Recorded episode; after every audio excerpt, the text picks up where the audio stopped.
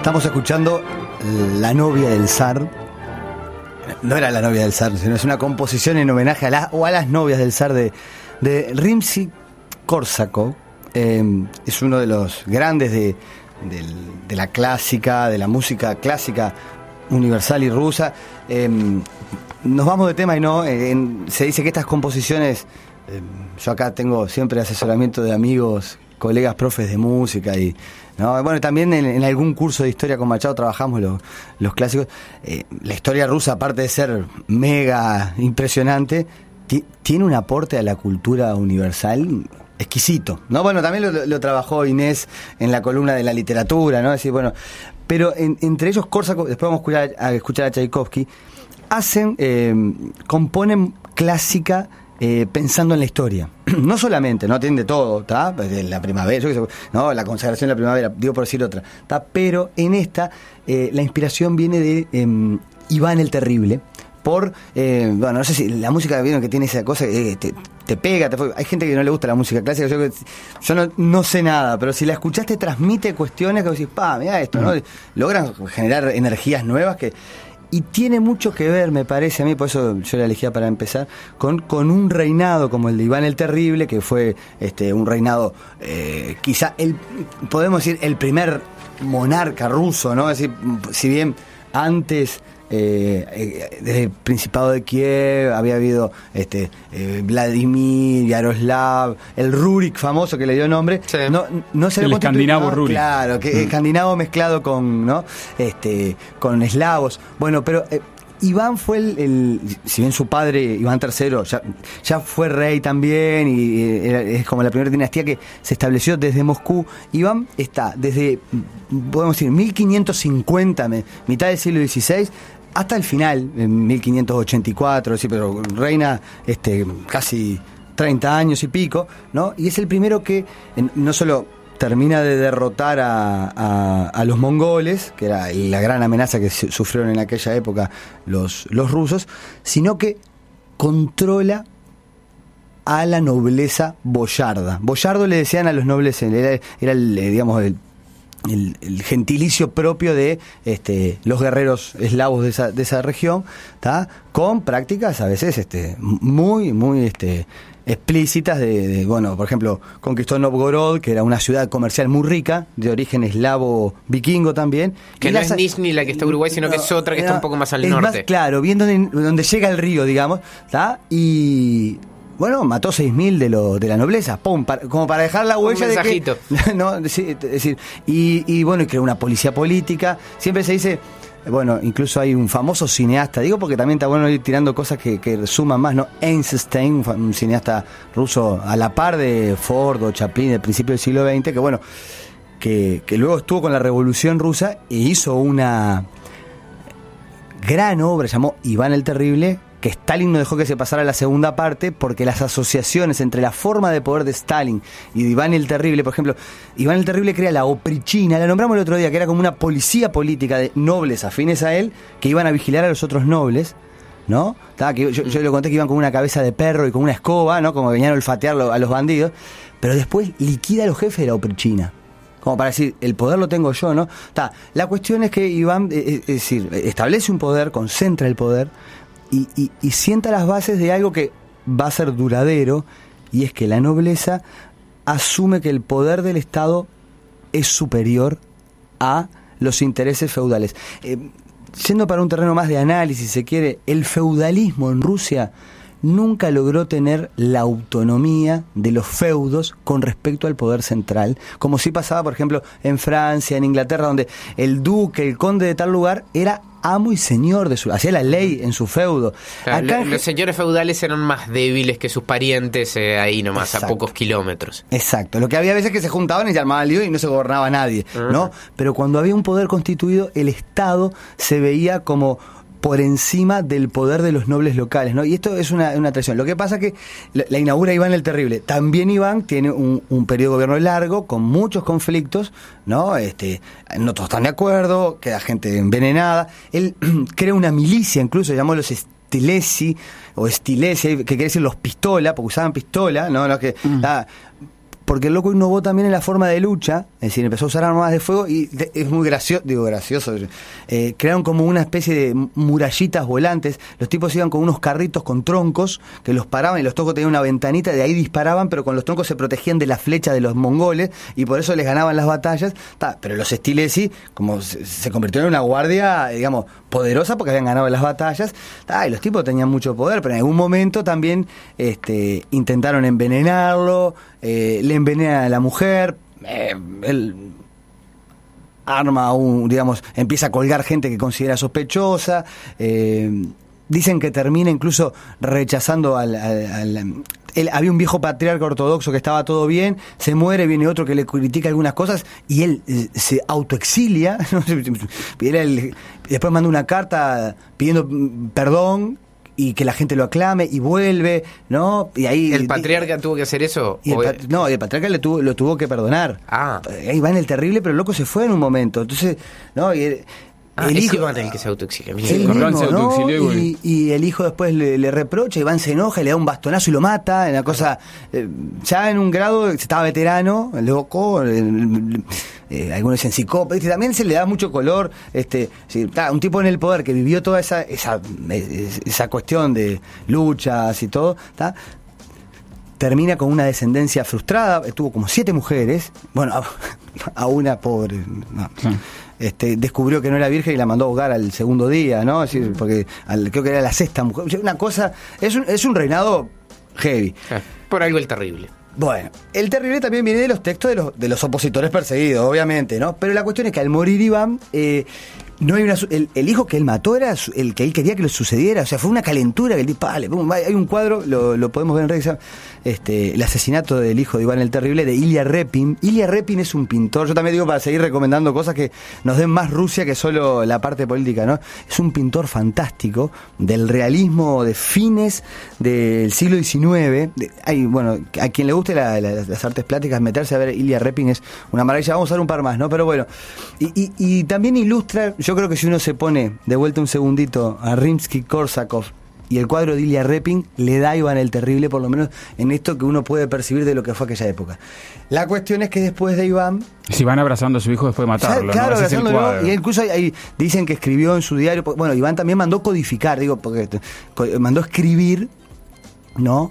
La- ¿Se acuerdan que ellos tenían la Pravda, que era aquella, la, la justicia, los valores, la moral rusa? Bueno, mandó escribir cómo debían ser las organizaciones de la iglesia, de los nobles, de los campesinos, con mucha severidad. Pero, por ejemplo, dentro de todo, los campesinos querían, porque había dos días donde los siervos podían migrar podían el, el- el- este no me acuerdo es, es una fecha de un santo ahí de- digo un santo porque son tantos los santos no con falta de respeto pero bueno está había dos días que podían ir y eso lo liberó y vamos está. La cuestión es que tras su muerte no hay un heredero claro eh, viene ellos le llaman los tiempos tumultuosos los tiempos de entreveros no sé bien la traducción literal cuál es pero este Iván muere hacia 1584 y hasta 1613 no tenemos un zar.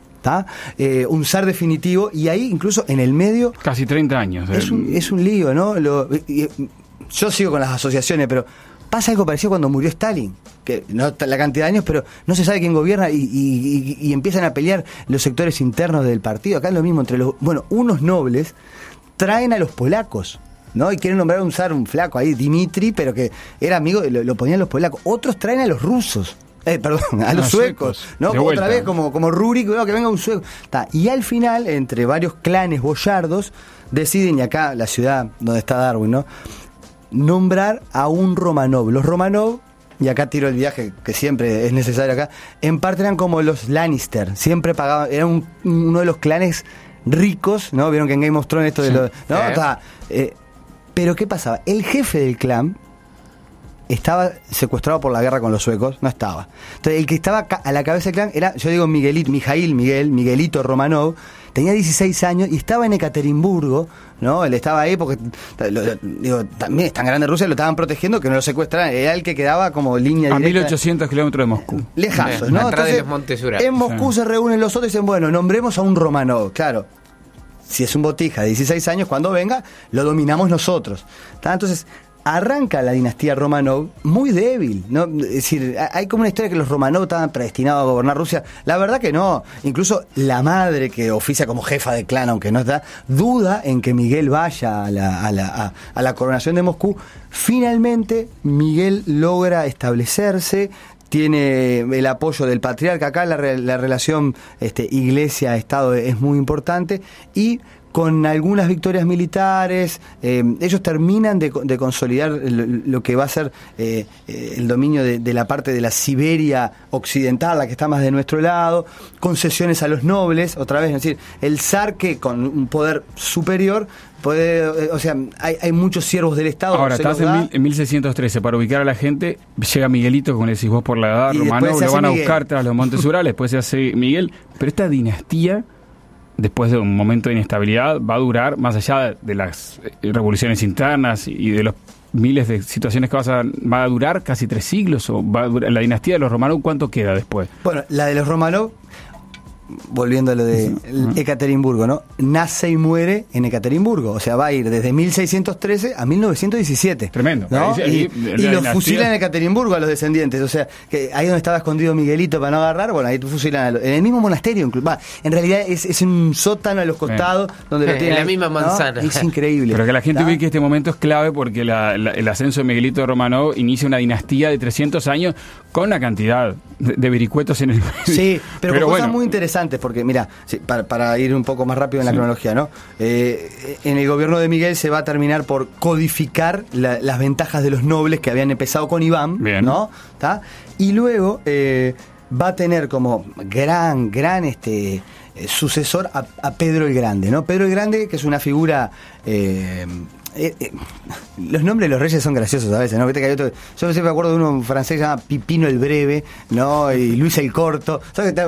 Este le decían Pedro el Grande, no sé, lo, medía 1,90. ¿ah? este, pero no era un, no era un típico ruso, ¿no? No, no, era flaco, tenía tics, este, bueno, eh, una historia. Pedro, Pedro el Grande va, va, a ser este, digamos, el gran modernizador de la monarquía. Podemos decir que con Miguel los zares eh, logran establecer una dinastía y con Pedro la llevan a ser una de las monarquías más europeizadas de aquel origen em, escandinavo, bizáncico, asiático. Bueno, Pedro va a europeizar y, y, a su vez va a consolidar el poder de la monarquía, ¿no? Este, también es el grande por eso, es un, es un reinado largo. Pedro, Pedro está, podemos decir, dos siglos, este, un siglo antes de la Revolución Francesa, ¿no? 1689 a 1720, muere en el 25, pero ya ahí deja un poco de gobernar, ¿no?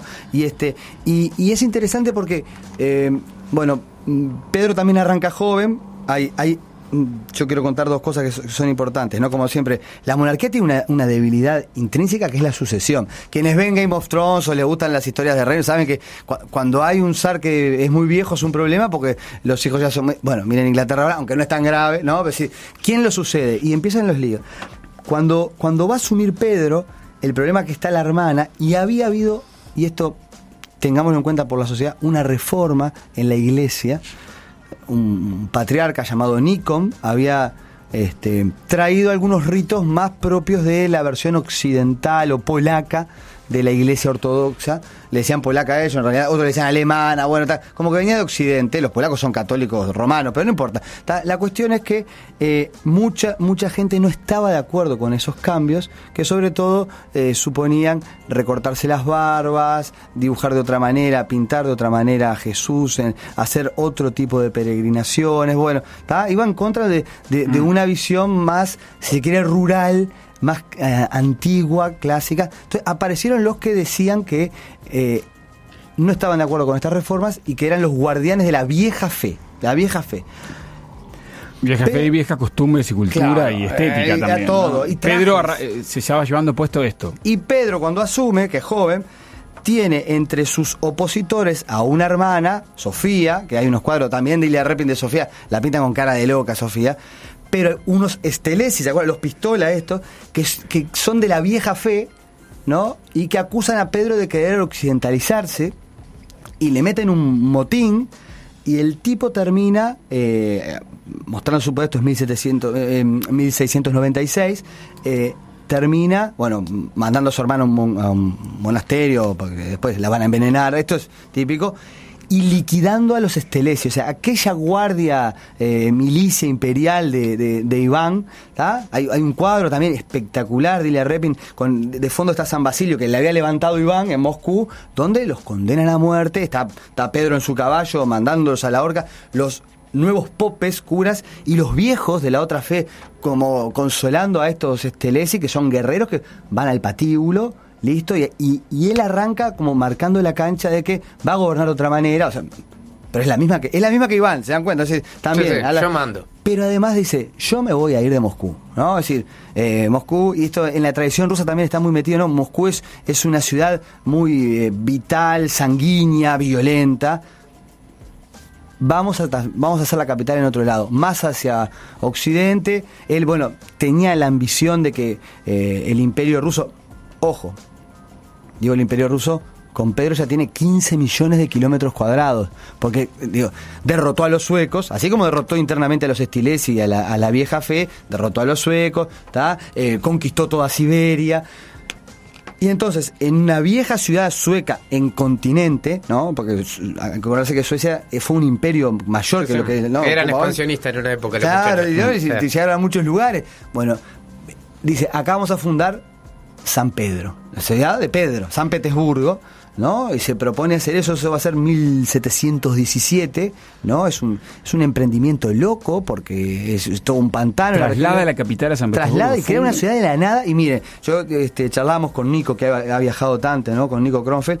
Él en San Petersburgo va a levantar el Versalles ruso, que se conoce como Peterhof o Casa de Pedro, que yo mire la foto, bueno, Nico fue, es, una demencia, es, no sé si es más grande que Versalles, pero tiene unas fuentes de oro, pero todo eso, todo, la ciudad y el Peterhof lo levanta en una zona de pantanos donde hay diferentes versiones, siempre con esto hay que sacar el IVA, ¿no? Porque, pero lo que pasaba es que eh, como se le hundían los cimientos, se, se ahogaba la gente que estaba trabajando en la fortificación, bueno, le lleva un par de años los más exagerados dicen que murieron 100.000 personas.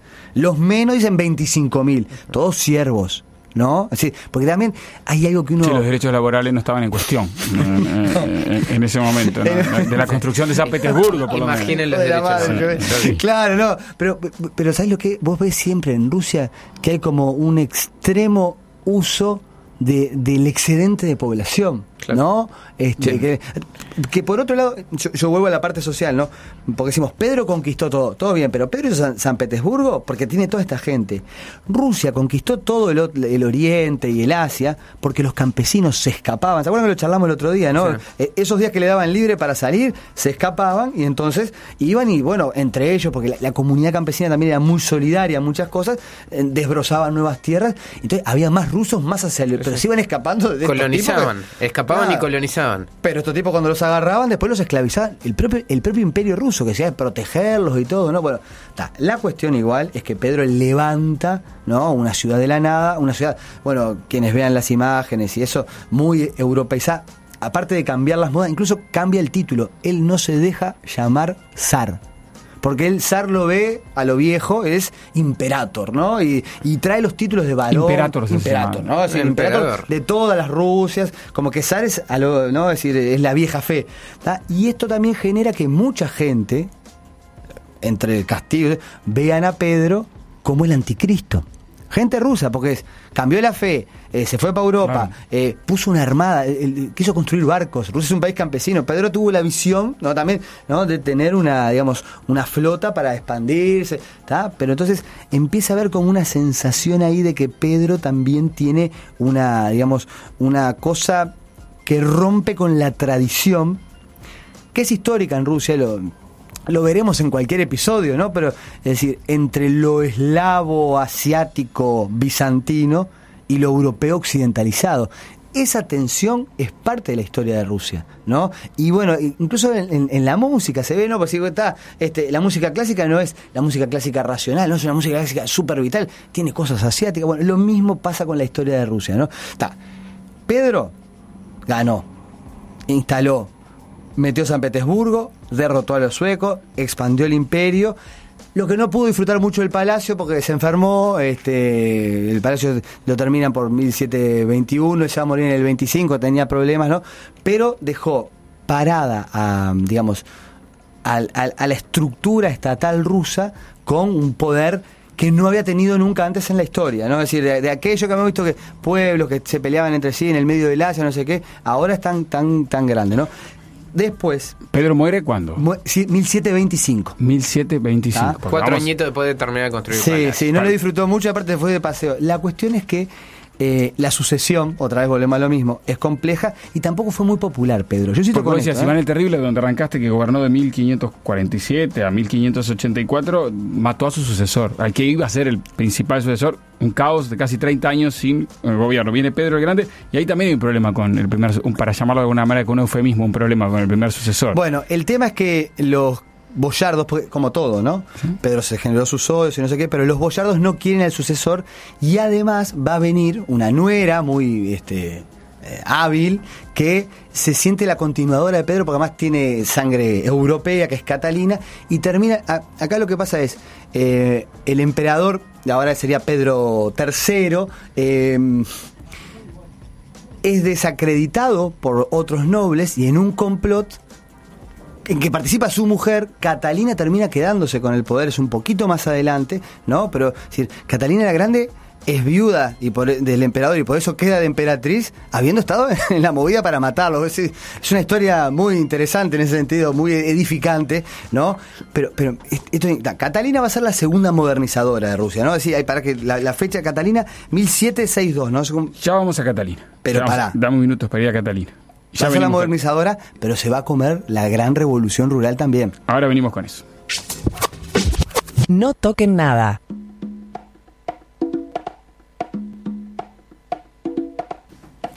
Catalina la Grande, Kirichi, para cerrar esta segunda columna del ciclo de historia de Rusia. Bueno, Catalina eh, va a continuar la obra modernizadora. Yo en broma digo, cada, uno de estos tiene su, su gran palacio, ¿no? Este, bueno, Iván tuvo el palacio, en realidad es San Basilio, su, su gran obra. Pedro tuvo Peterhof y San Petersburgo. Catalina es la que crea el Palacio de Invierno, ¿no? Que está en San Petersburgo, que, bueno, es también es, colosal, ¿no? Es eh, hay, hay, todo un tema de una demostración de poder simbólico, sin se impone. Que se mantiene mucho en Rusia. se ve. La arquitectura que hace sentir chiquito el ser humano. Totalmente, ¿no? Y eso, bueno, Catalina tiene mucho. Catalina también eh, hace la definitiva, vieron que lo venimos nombrando varias veces, la definitiva carta de servidumbre, donde prohíbe los viajes de los siervos. Y además, Catalina prohíbe, escuchen esto interesante, los castigos corporales a los nobles. O sea que un noble de la eh, que crea definitivamente la aristocracia rusa no no podía recibir castigos corporales. Hasta ahí recibían, ¿eh? O sea, está lleno de cuadros. Yo insisto que esto también es interesante ver lo cultural, ¿no? El castigo físico en Rusia era una cosa, obviamente, si le castigaban a los nobles, imagínate lo que decía los derechos laborales vos haciendo San Petersburgo. Yo, la historia de esa Rusia es muy fuerte, pero además, Catalina es, una tipa muy ilustrada. Eh, yo lo mencioné, se carteaba con Voltaire, con Diderot, tiene todo un afán por afrancesar y occidentalizar en el sentido de eh, el, lo que llamó el despotismo ilustrado, la ilustración, ¿no? Y, larga una cosa que fue muy interesante, que es una consulta a diferentes cuerpos de la sociedad. Eh, no llega a ser en absoluto democrática, insisto, creó la nobleza definitiva y, castigó a los siervos, pero consulta a ver qué demandas hay en el pueblo. No es los cuadernos de queja de la Revolución Francesa, pero es una fuente muy, muy rica. Ella enseguida dice que cada uno tiene un interés particular y que al final no, no, va a ser ninguna asamblea, ¿no? Y termina tomando decisiones, pero es consciente de que hay que modernizar algunas relaciones sociales que hay por Y además, bueno, tiene, tiene una, una capacidad militar, ah, digamos, como se rodea muy bien, eh, logra algunos territorios más, incluso pega el salto a América. ¿Se acuerdan de Alaska? Que, ¿no? bueno, o sea, sigue creciendo, pero también, bueno, es una gran amante, digo, porque también decir, este, mató al marido, mandó matar al marido, enviudó, pero tenía, y, amantes de, diferentes áreas, como que, bueno, generales, burócratas, eh, diplomáticos, entonces estaba muy informado de lo que pasaba en Europa, pero por otro lado, genera mucha resistencia. Y yo decía, es la modernizadora la que va a terminar de, la obra de Pedro y de la consolidación, pero adentro de Rusia, no para afuera, también había muchas tensiones, ¿no? De explotación, de, de choque cultural, y ahí es que aparece la figura de Pugachev, ¿no? Lo habíamos leído el otro día, ¿te acordás?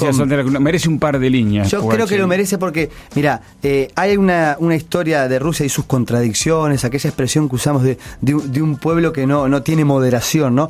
Los cosacos que se integraron a, la época de los Romanov como parte del, del imperio, los cosacos eran en general jinetes de una zona ucraniano-polaca, ahí se mezclan las partes, ¿no? Este, del Dnieper, un, río que surca ahí, que eran jinetes libres, pero que en un momento, teniendo lío con los polacos, le ofrecieron sus servicios al zar Romanov a mm. cambio de protección. Pero eran jinetes libres. Se los usaba para ir a las tierras, como eran jinetes y peleaba, para ir a las tierras más lejanas. Entonces, muchas zonas no rusas del imperio estaban controladas por cosacos al servicio del zar. Como unos mercenarios al servicio. Bueno, no, no, tanto. no, porque por el lado despectivo, digo, por el lado de contratarlos. No, porque ellos tenían como sus valores, su cultura, tenían un, el, el, Hatman, no, no Hartman ah, Fede, el Hatman era el, jefe de la banda, de la banda de cosacos, que tenían ciertas cosas colectivas entre ellos ¿no? Para la guerra y eso. Y era, tenían como el tema de la disciplina, de la obediencia, en este caso al zar.